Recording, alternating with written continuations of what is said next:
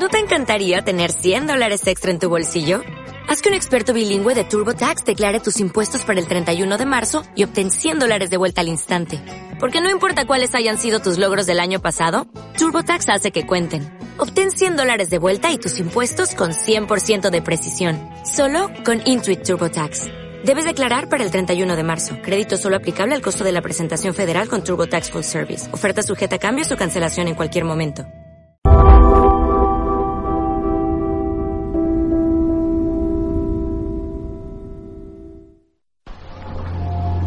Este documental nos llevará en una expedición por los cielos estrellados australes. En este viaje cósmico veremos potentes explosiones en supernova, misteriosas nebulosas planetarias, voraces agujeros negros, además de los telescopios más modernos del mundo.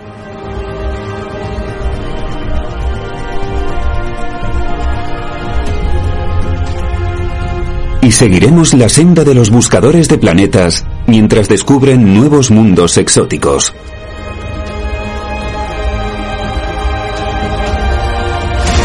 Los telescopios más potentes del mundo. El punto de partida del viaje hacia los confines del universo es uno de los lugares más secos del planeta, el desierto de Atacama.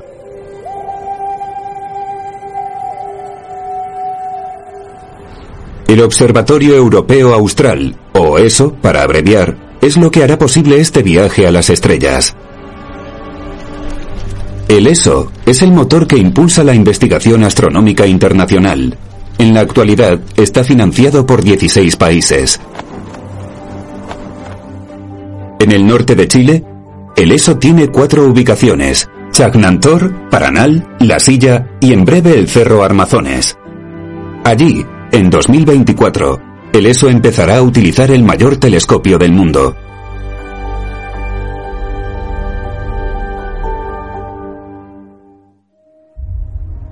En la cima del Cerro Paranal hay cuatro potentes telescopios. Este conjunto de observación es el Very Large Telescope, o VLT, para abreviar.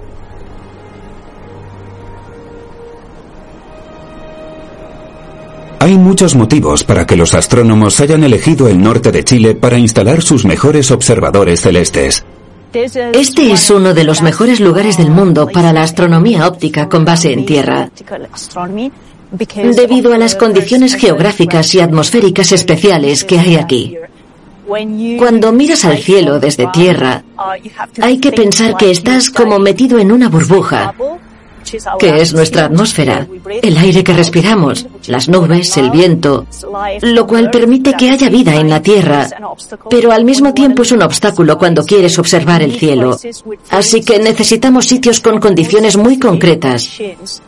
Y cuanto más complejas son las máquinas, más estrictas son esas condiciones para instalar telescopios gigantes. De modo que se buscan lugares con muy poca turbulencia, con una atmósfera muy clara y muy seca. ¿Por qué seca? Porque el agua se evapora, absorbe mucha radiación infrarroja y la turbulencia distorsiona la luz. Por tanto, captaremos imágenes de poca calidad si hay turbulencias atmosféricas. Aquí la configuración es muy especial porque estamos a solo 12 kilómetros de la costa del Pacífico, pero también estamos a 2.600 metros de altura. Y estamos por encima de la llamada capa de inversión térmica atmosférica, que determina la altitud media de la capa de nubes. Eso mantiene la humedad a 1100 metros sobre el nivel del mar. Y por encima de esa capa, la atmósfera está muy clara y muy tranquila. Además, esas condiciones permanecen muy estables durante todo el año. Este lugar no se ve muy afectado por los fenómenos estacionales, así que las condiciones son más o menos iguales en invierno y en verano. Las condiciones climatológicas ideales son un factor importante para obtener imágenes claras del cosmos. Para mejorar la visión de los telescopios, los ingenieros del ESO utilizan algunos trucos ópticos. El gran lema de la construcción de telescopios es, cuanto mayor, mejor. Los espejos del VLT, con un diámetro de 8,2 metros, son un buen ejemplo de ello. La plataforma de 430 toneladas del telescopio se mueve con precisión para captar su objetivo en el cielo.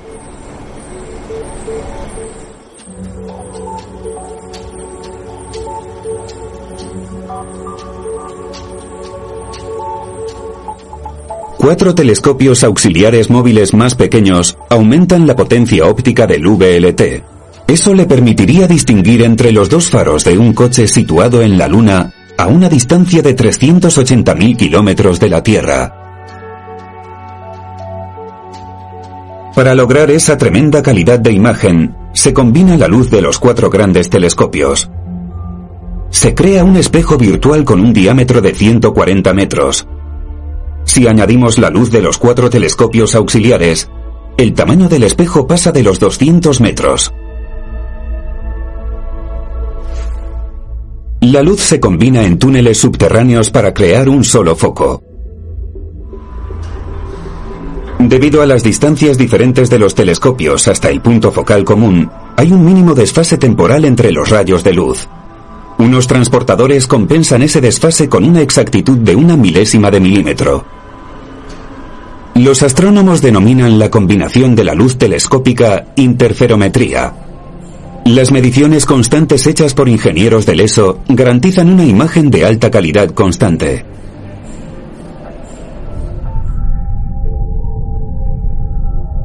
El interferómetro del VLT ha captado la imagen más clara de una estrella hasta la fecha. El disco del medio de la imagen es la superficie de la propia estrella. T. Leporis está rodeada por un envoltorio de gas, emitido de forma constante por la estrella gigante. Otro recurso, llamado óptica adaptativa, garantiza mayor claridad aún de la imagen. Gracias a un rayo láser emitido que hace que el sodio existente brille a una altura de 90 kilómetros, se crea una estrella referente artificial. Sensores de frente de onda orientados hacia la estrella de referencia miden las distorsiones térmicas causadas por la atmósfera terrestre. Con ayuda de los datos recopilados, un pequeño espejo situado en la trayectoria de la luz del espejo principal se deforma continuamente. Esto permite corregir las turbulencias atmosféricas,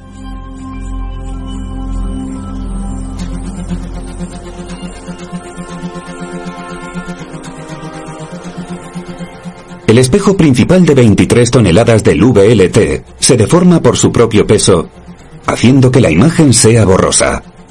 Entonces otro recurso llamado óptica activa entra en juego. Unos actuadores bajo el espejo lo empujan para que recupere su forma idónea. Un analizador de imagen que mide continuamente la superficie del espejo proporciona los datos usados para controlar los 150 actuadores con precisión nanométrica.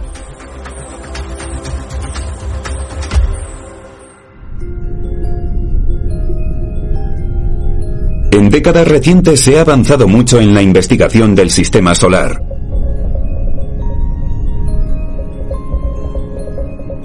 Sondas lanzadas desde la Tierra han visitado planeta tras planeta hasta que en 2015 se llegó al fin al planeta enano Plutón. Pero los astrónomos tienen planes aún más ambiciosos. Desde mediados de los 90 buscan planetas en sistemas solares distantes, los llamados exoplanetas. La búsqueda de planetas es la principal tarea del instrumento Sphere, que está montado sobre un espejo del VLT.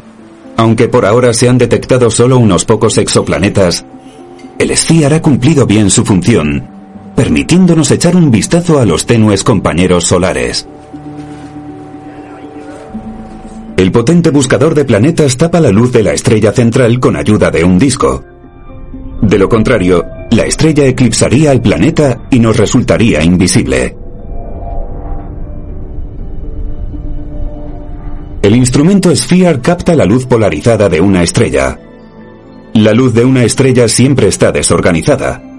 Cuando los rayos solares pasan por la superficie de un planeta, sin embargo, están mínimamente orientados y por tanto polarizados.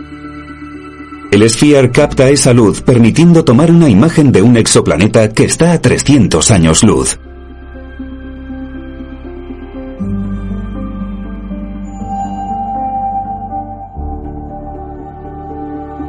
A1 Microscopii es una estrella joven rodeada por un disco de polvo, un indicador importante sobre la creación de nuevos planetas. El SFIAR se desplegó en 2014 para buscar posibles planetas en ese sistema solar. Y entonces los astrónomos se llevaron una auténtica sorpresa. Pueden verse cinco arcos ondulados alejándose de la estrella central. Los astrónomos comparan las imágenes hechas por el Sphere con las tomadas por el telescopio espacial Hubble en los años anteriores.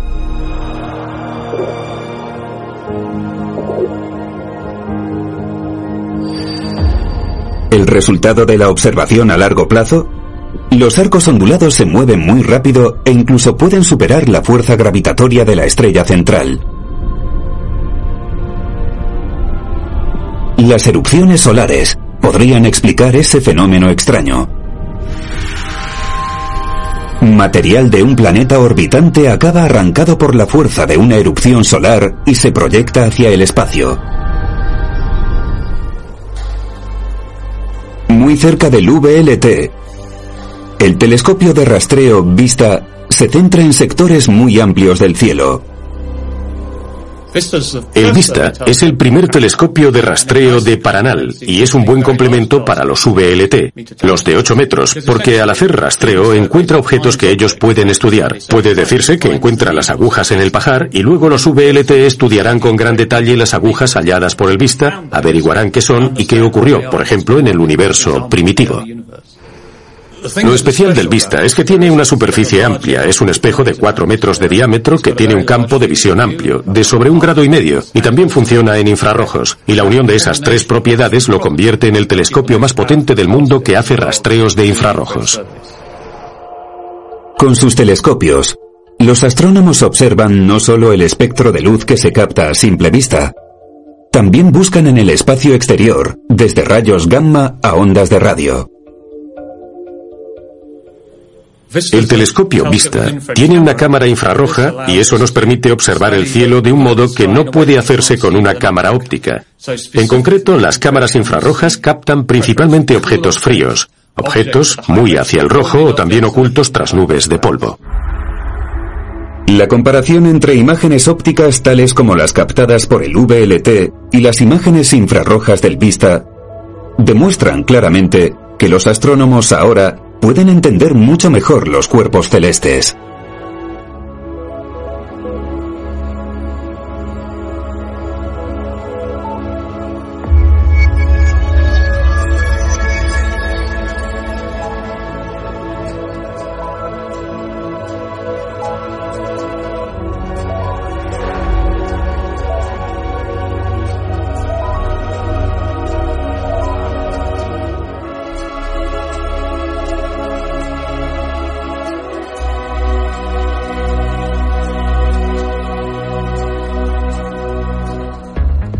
Muchos telescopios muy pequeños usan un método de observación astronómica muy distinto.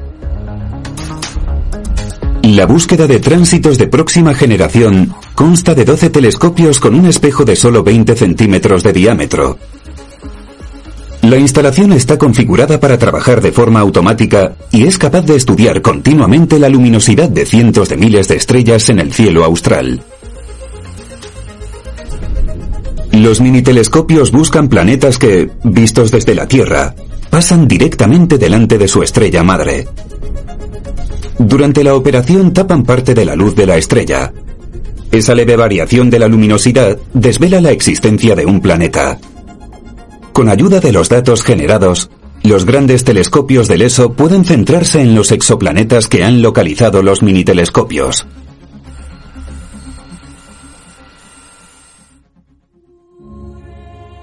Podemos imaginar algo que no podemos ver, oír, oler, paladear ni tocar? Los astrónomos se enfrentan a esa dificultad desde hace más de 100 años.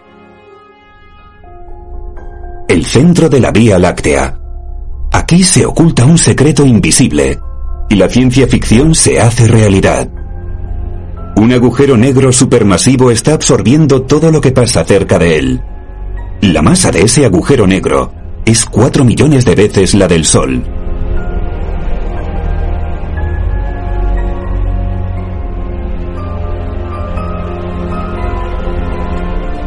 Como el agujero negro no permite que la luz escape y es por tanto invisible, solo puede detectarse de modo indirecto. Desde hace más de 20 años, los telescopios del ESO miden para ello las trayectorias de objetos que orbitan alrededor del agujero negro.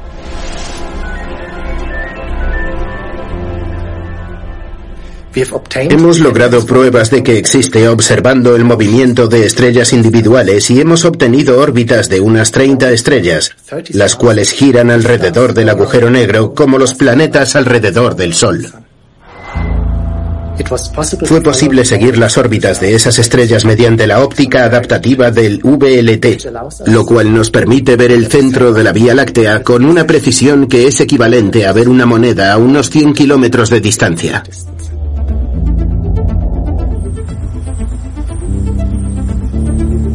En el centro de la Vía Láctea también hay otro objeto, una nube de gas.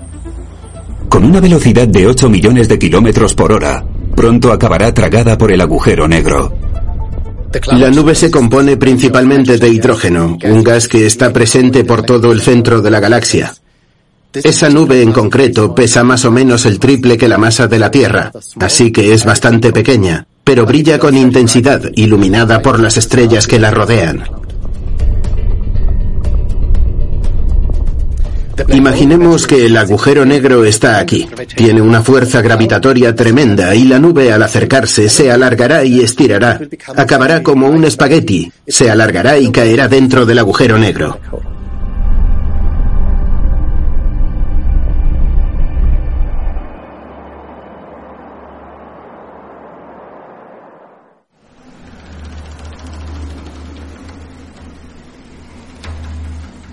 Casi resulta paradójico que aquí, precisamente en uno de los rincones más inhóspitos de la Tierra, los astrónomos estén buscando vida en planetas distantes. Pero, ¿acaso no ofrece el desierto de Atacama buena prueba de que formas de vida avanzadas pueden prosperar incluso en condiciones extremas? En las áridas regiones montañosas de los Andes, los animales silvestres luchan por sobrevivir. Un cóndor persigue a su presa desde primeras horas de la mañana.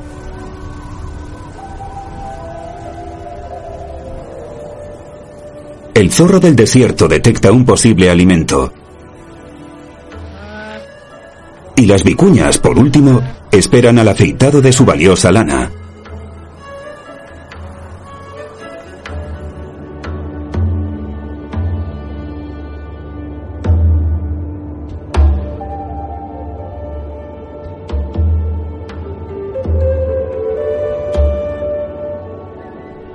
Un lagarto emerge de un extraño charco de agua para calentarse al sol del desierto. El reptil siempre está en guardia contra los depredadores. Los flamencos rosados añaden una nota de color. Con su pico característico, filtran el plancton del agua. Y con un poco de suerte, quizá también atrapen pequeños cangrejos ermitaños. Para todos los animales de aquí, el agua es esencial pero podrían pasar años sin llover de nuevo. La primera instalación del ESO se construyó en Chile en la década de 1960. Desde entonces se han instalado más de dos docenas de telescopios en el Observatorio de la Silla.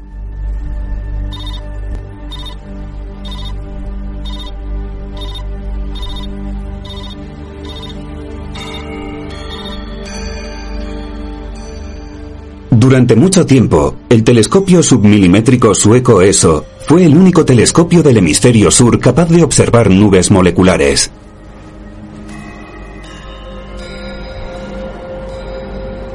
El telescopio de nueva tecnología es el primer gran telescopio que cuenta con óptica activa y adaptativa. Cuando se inauguró en 1989, eran tecnologías de vanguardia en el campo de la observación astronómica.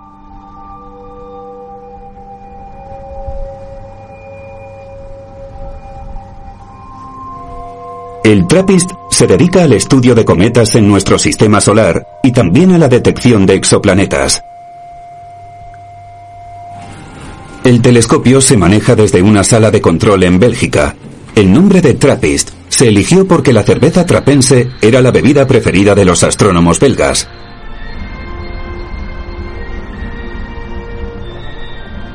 Los monjes trapenses tienen la exclusiva para fabricar esa bebida de cebada.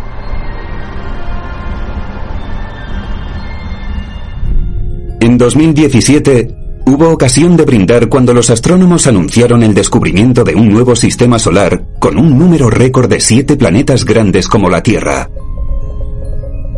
El telescopio TRAPPIST puso la base para ese descubrimiento. Al menos tres de los planetas rocosos podrían estar cubiertos por océanos de agua.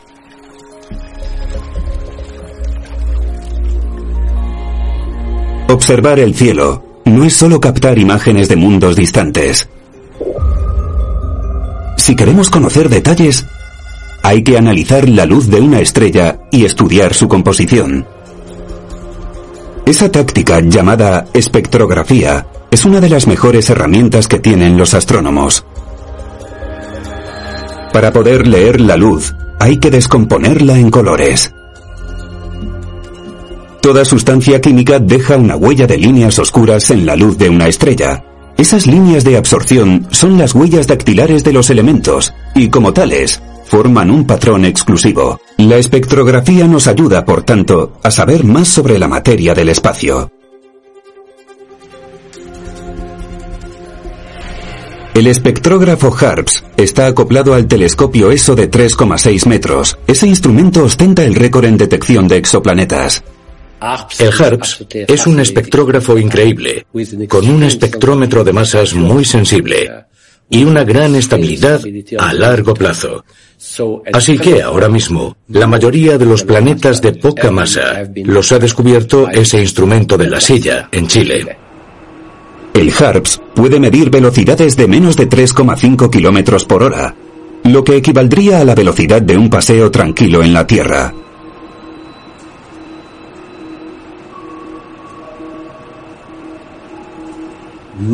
La mayoría de los planetas descubiertos ahora se han encontrado por el bamboleo en la velocidad de una estrella debido a la influencia gravitatoria del planeta orbitante.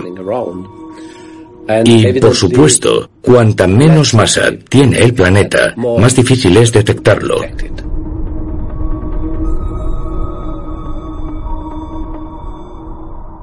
Si la masa del planeta es lo bastante grande, como la de Júpiter o mayor, es casi imposible no verlo, porque sería una gran bola de gas de hidrógeno o de helio. Cuando tenemos un planeta con unas pocas veces la masa de la Tierra, es mucho más difícil. La composición de ese objeto podría ser muy diferente, podría ser un planeta rocoso o un gran trozo de hielo. Pero si ese planeta se acerca a la estrella, podemos captar un movimiento en la superficie, o podría ser algún tipo de gigante de gas evaporado, así que sería mucho más difícil saber seguro cómo es ese objeto de poca masa. En 1995, el profesor Mayor y su equipo descubrieron el primer exoplaneta que giraba en torno a una estrella análoga al Sol. Desde entonces, la búsqueda de vida en otros planetas es el santo grial de la astronomía. Hasta ahora, no obstante, no se ha encontrado rastro de vida en ningún exoplaneta. El planeta debe estar situado dentro de la zona habitable. Se trata de la estrecha franja en la que un planeta debe hallarse respecto a su estrella central para que pueda tener agua en estado líquido permanente. Si está muy cerca de su Sol, estará bombardeado por mortíferos rayos X. Si está muy lejos de su estrella madre, se convertirá en un desierto helado. Los telescopios ópticos no pueden captar la superficie de un planeta, pero los radiotelescopios pueden captar señales de civilizaciones extraterrestres con esperanza de que los alienígenas sean tan curiosos como nosotros. Quizá tengamos suerte y encontremos indicios de una civilización avanzada. Quizá de un mundo anillo, una estructura artificial construida en torno a una estrella, pero las probabilidades de ello seguramente sean escasas. Hasta ahora se conocen más de 3.500 exoplanetas y cada día se descubren otros nuevos. No tardaremos en poder decir que no estamos solos en el universo.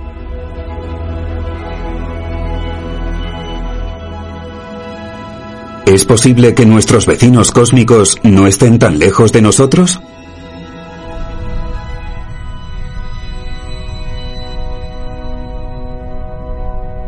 Los datos de mediciones indican que la estrella más cercana a la Tierra, Próxima Centauri, está orbitada por un planeta habitable. Pero como las enanas rojas como Próxima Centauri son estrellas cambiantes, pueden imitar la apariencia de un planeta. Para saber más sobre ello, se ha iniciado una campaña mundial de observación. Mis compañeros y yo colaboramos en la campaña Pale Red Dot, un proyecto que une a 31 científicos de 8 países para estudiar y buscar exoplanetas en torno a nuestra vecina más cercana, Próxima Centauri. Esa estrella mostró una señal que era importante, pero no concreta. Y no estábamos seguros entonces de si era una señal debida a actividad magnética. Y por esa razón iniciamos la campaña Pale Red Dot, que ya ha terminado, y además exitosamente.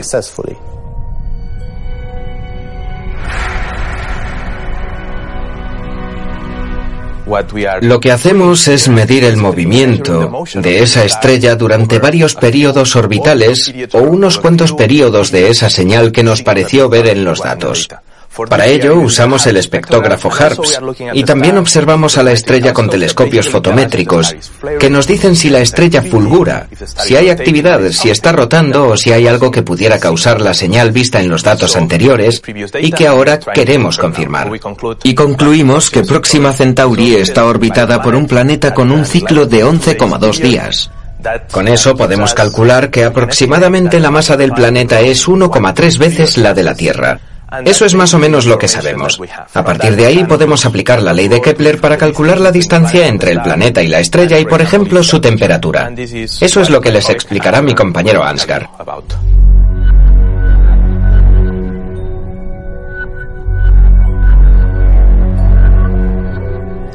Al conocer la temperatura de la estrella sabemos que la del planeta es muy similar a la de la Tierra, suponiendo que el planeta también tenga una atmósfera. También sabemos que la masa del planeta es 1,3 veces la de la Tierra. Es la masa mínima, pero es bastante improbable que sea mucho mayor. Gracias a eso y a simulaciones y observaciones de otras misiones, podemos deducir que ese planeta tiene superficie. Y si es así y tiene una atmósfera y agua, es muy probable que sea similar a la Tierra.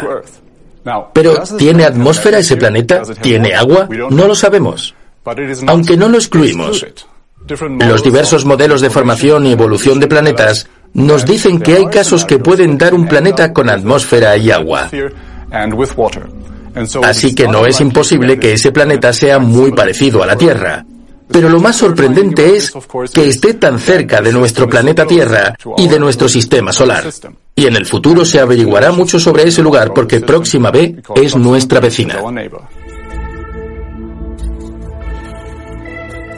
Breakthrough Initiatives ha creado un programa de investigación llamado Starshot el objetivo del proyecto es enviar una sonda espacial a nuestra estrella vecina. En la junta directiva está el astrofísico Stephen Hawking, el fundador de Breakthrough Initiatives y multimillonario de Internet Yuri Milner, y también el fundador de Facebook Mark Zuckerberg. Con Breakthrough Initiatives, el ESO ha firmado un acuerdo para financiar la modificación de los instrumentos del VLT, eso permitirá un rastreo más preciso de Próxima Centauri en busca de planetas habitables y un cálculo más exacto de las rutas de vuelo para las sondas espaciales. La idea de Starshot se basa en la instalación de cañones láser en la Tierra que se usarán para alimentar una nave con vela solar desplegada en el espacio. Los cañones láser unen su potencia para formar un rayo de 100 gigavatios de potencia. La vela ultrarreflectora es irradiada a lo largo de 2 millones de kilómetros y durante 10 minutos, hasta alcanzar un quinto de la velocidad de la luz. Cuando la nave llegue a Próxima Centauri, tras un viaje de 20 años, aminorará con la ayuda de la fuerza gravitatoria de la estrella. Eso permitirá sobrevolar el planeta Próxima B, mientras que la sonda recoge datos atmosféricos e imágenes de él. La nave enviará después todos los datos a la Tierra.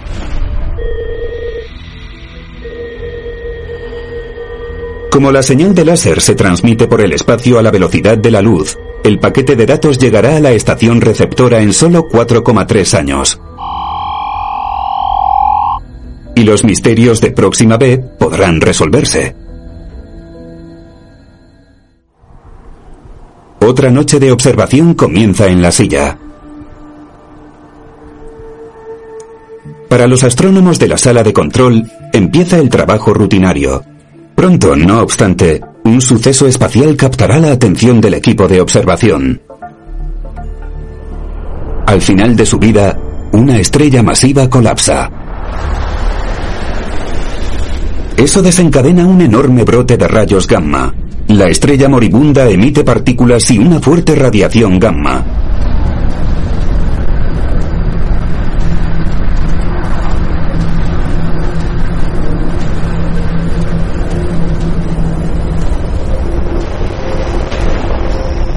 Esos brillantes brotes de rayos gamma también están causados por estrellas de neutrones o supernovas que chocan con un agujero negro.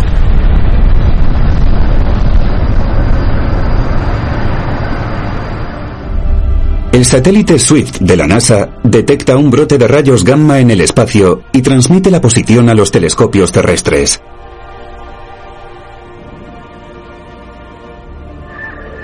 La paz y tranquilidad en la silla se acaban.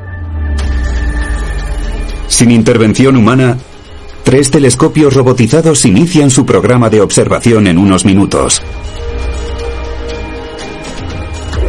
Los brotes de rayos gamma son tan luminosos que pueden eclipsar a toda una galaxia, pero la observación debe realizarse de inmediato, porque el brillo resultante solo dura unas pocas horas. En el observatorio de Paranal también se estudian con atención los brotes de rayos. El núcleo de una nebulosa planetaria consiste en dos enanas blancas, las órbitas en espiral se van acercando sin parar hasta que las estrellas se fusionan y se produce una explosión en supernova. El brote de rayos gamma hace que el VLT reaccione enseguida. En el panel de control, los operadores del telescopio garantizan que el VLT pueda moverse con seguridad. Después, el telescopio realiza la observación de modo automático.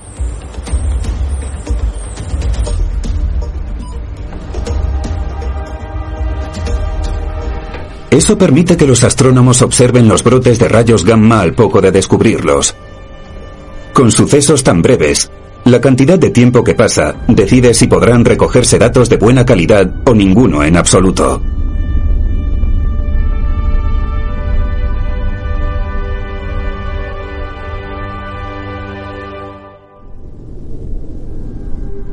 En el llano de Chagnantor, a una altura de 5.000 metros sobre el nivel del mar, está el observatorio más alto del ESO.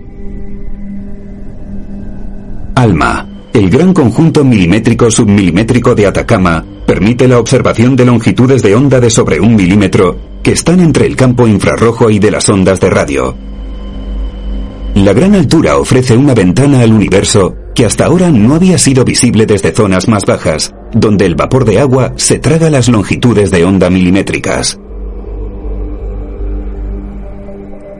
En el Centro de Apoyo para las Operaciones OSF es donde se montan y revisan los componentes de la antena.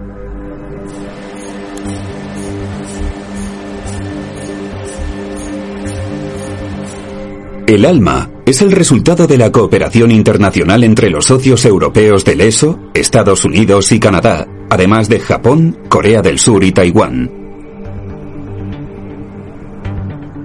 Los radiotelescopios deben ser robustos para aguantar temperaturas de entre 20 bajo cero y más de 20 grados Celsius, fuertes vientos de gran altitud y una radiación solar intensa. Las grandes parábolas metálicas reflectoras miden hasta 12 metros y están ajustadas con tal exactitud que su máxima imprecisión es de menos de 25 micras. Menos que el grosor de una hoja de papel.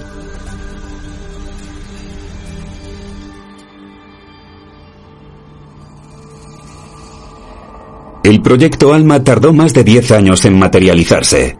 La inauguración oficial de las instalaciones del ALMA en marzo de 2013 recibe una calurosa acogida desde el espacio. Saludos desde la Estación Espacial Internacional. Soy el ingeniero de vuelo de la Expedición 34, Tom Marsbarn. Estoy con mi compañero Chris Hadfield de la Agencia Espacial Canadiense. Al observar el magnífico desierto de Atacama en lo alto de los Andes chilenos, vemos el resultado de un inmenso esfuerzo por parte de varias naciones para estudiar el universo de nuevos modos. Hoy, un telescopio gigante llamado ALMA, el gran conjunto milimétrico submilimétrico de Atacama, se está inaugurando. Formado por 66 grandes radioparábolas desplegadas en kilómetros de desierto a gran altura, el ALMA abre un nuevo campo. La longitud de onda lumínica milimétrica y submilimétrica del espacio contiene información valiosa sobre la formación y evolución de galaxias, estrellas, sistemas planetarios e incluso los precursores moleculares de la vida. Junto con la Fundación Nacional para la Ciencia, el telescopio VLT, el telescopio Hubble de la NASA y el futuro telescopio James Webb, el ALMA permitirá explorar el universo con una potencia sin precedentes. Felicitamos a las comunidades científicas de Norteamérica, Europa y Asia Oriental por el logro de hoy. Os deseamos lo mejor y disfrutad de los nuevos descubrimientos.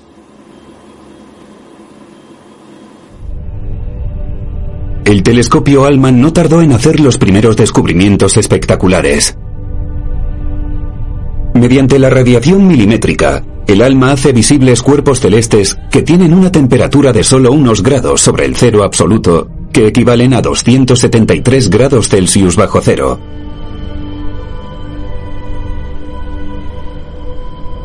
Entre las primeras imágenes captadas por el ALMA están las nubes de gas de la radiogalaxia Centauro A, por primera vez, las nubes de gas de la galaxia vecina se hacen visibles.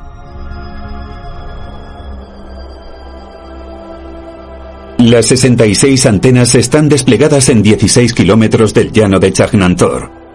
El resultado es un enorme radiotelescopio con el que una bola de golf podría verse a una distancia de 15 kilómetros.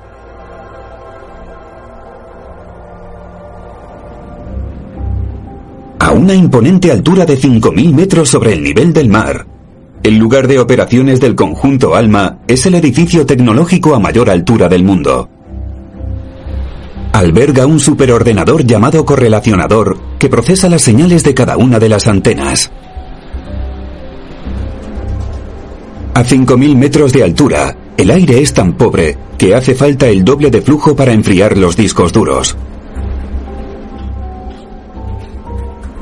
El superordenador a mayor altura del mundo cuenta con 134 millones de procesadores y realiza 17.000 billones de cálculos por segundo. La baja presión del aire también imposibilita el uso de discos duros giratorios convencionales. Además, el correlacionador también debe poder aguantar los terremotos que son frecuentes en Chile.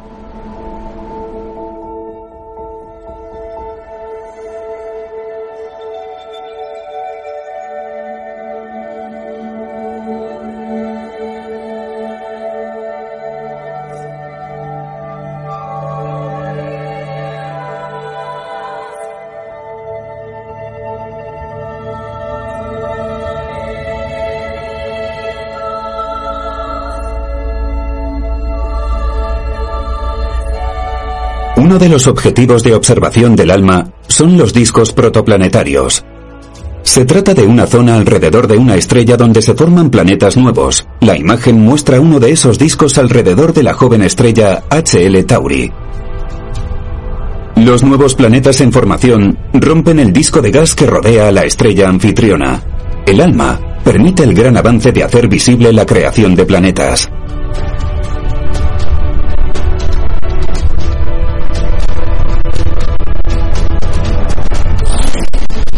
Dentro de los discos protoplanetarios se forman trozos de roca con partículas de polvo, el material de formación de futuros asteroides, cometas y planetas.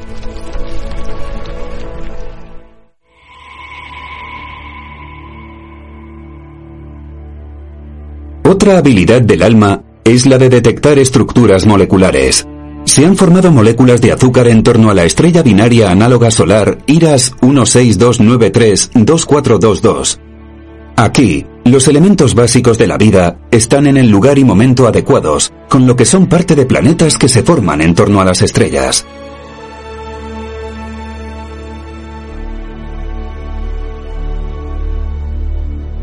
En el disco alrededor de la estrella TW Hydre, el ALMA detecta moléculas de alcohol metílico.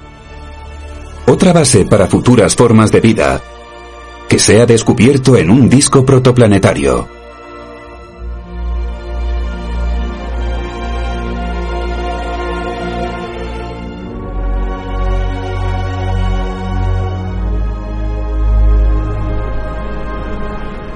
¿Cómo se transportan las antenas de 100 toneladas del alma desde el lugar de operaciones a 2.900 metros hasta el llano de Chagnantor, a una altura de 5.000 metros? Dos titanes llamados Soto y Lor entran en acción. Los vehículos de transporte del alma son robustas maravillas de la ingeniería, con 20 metros de largo, 10 metros de ancho y 6 metros de altura. Los vehículos pesados tienen 28 ruedas, las cuales funcionan por parejas y pueden girar de forma independiente en todas direcciones. Hay 28 kilómetros de trayecto hasta llegar al llano de Chagnantor.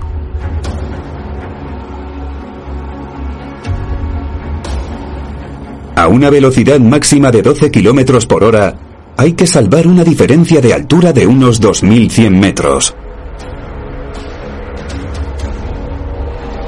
El enorme camión cuenta con una suspensión que puede compensar en cualquier momento la irregularidad de los caminos de tierra. Al aumentar la altura, la potencia del motor de 700 caballos disminuye drásticamente. Ello se debe al bajo contenido en oxígeno del aire. Pasadas casi tres horas, llega al llano. Se usa un control remoto para manejar externamente el transportador pesado hasta que llega al lugar requerido.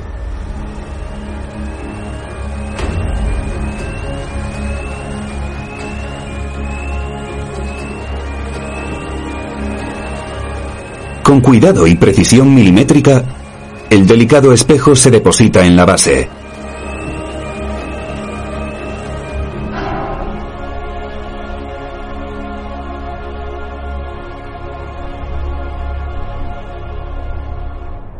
El equipo de transporte es recompensado por su esfuerzo con un anochecer precioso.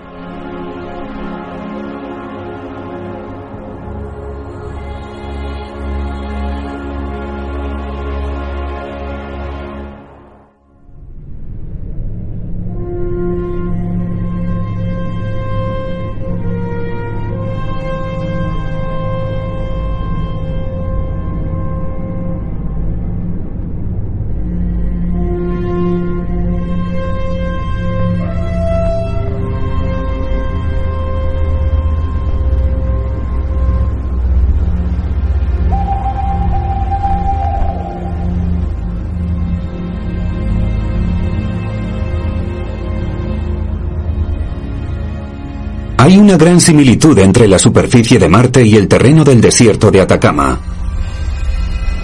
Este parecido natural del terreno es idóneo para probar los rovers marcianos.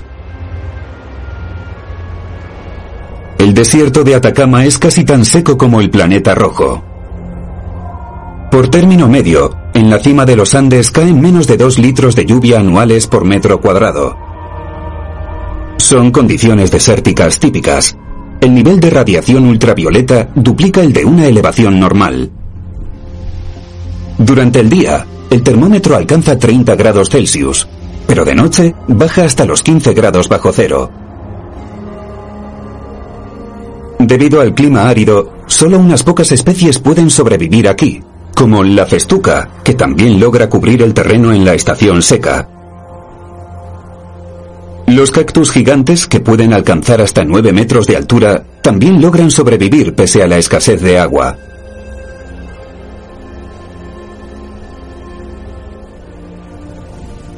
La hierba de la pampa es otra especie botánica resistente que prospera en el clima de este desierto de altura. Pero entonces ocurre algo totalmente extraordinario.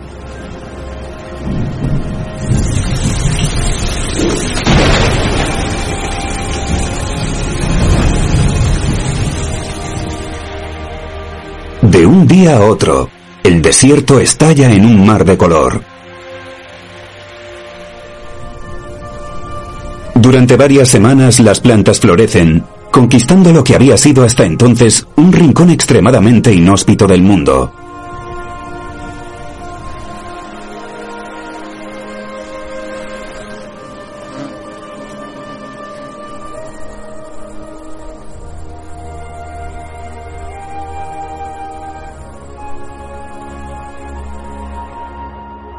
Si una flora tan magnífica puede brotar con tan poca agua en el terreno árido del desierto de Atacama, ¿no podría servir de ejemplo para que los humanos transformemos un día el planeta desierto de Marte en un planeta azul habitable?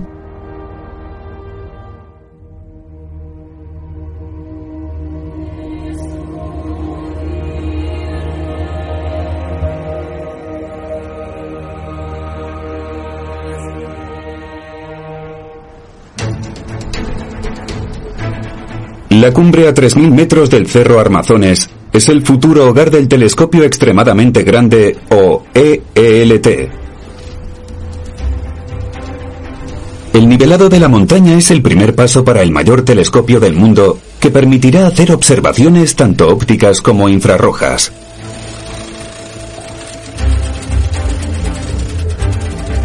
La primera fase de construcción del EELT empezó en 2014. Ya solo el coste de la construcción asciende a unos mil millones de euros.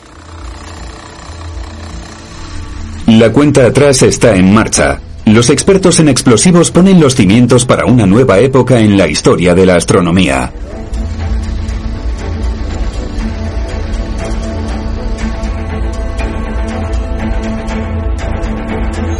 Diez, nueve, ocho, siete, seis, cinco, 4, 3, 2, 1.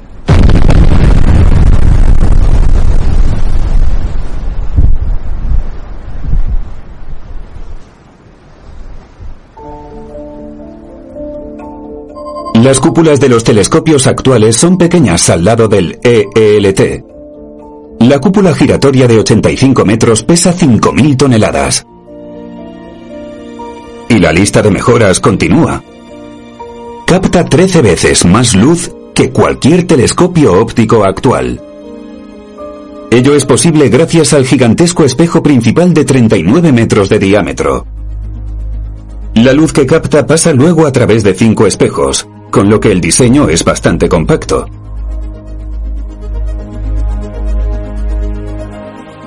El diseño del nuevo telescopio incluye un dispositivo de óptica adaptativa que permite seguir a cuatro estrellas de referencia al mismo tiempo. El espejo principal no consta de una sola pieza, sino que está compuesto por 798 segmentos hexagonales. Cada uno tiene un diámetro de 1,4 metros y solo 50 milímetros de grosor. En un centro de montaje del ESO en Gargin, los ingenieros prueban la interacción de los espejos en un prototipo.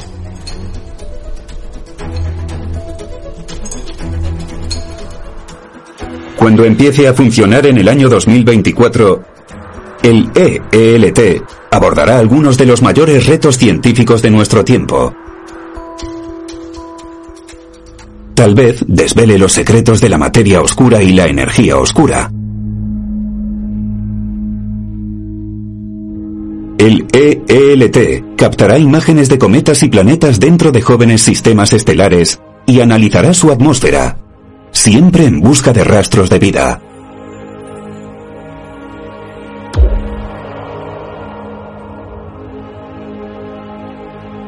El gran observador del cielo levantará el velo dejado por restos de supernovas, contribuyendo así a entender mejor las colosales explosiones estelares.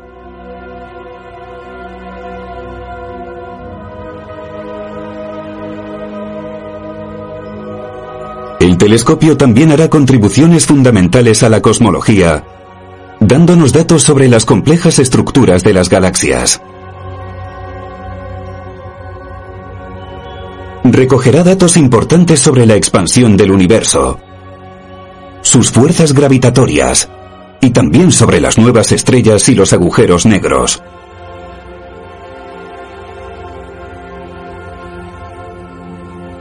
Al concluir este viaje cósmico, una cosa es segura. Siempre debemos esperar lo inesperado. En el universo nos aguardan sorprendentes descubrimientos que no pueden preverse desde la perspectiva actual.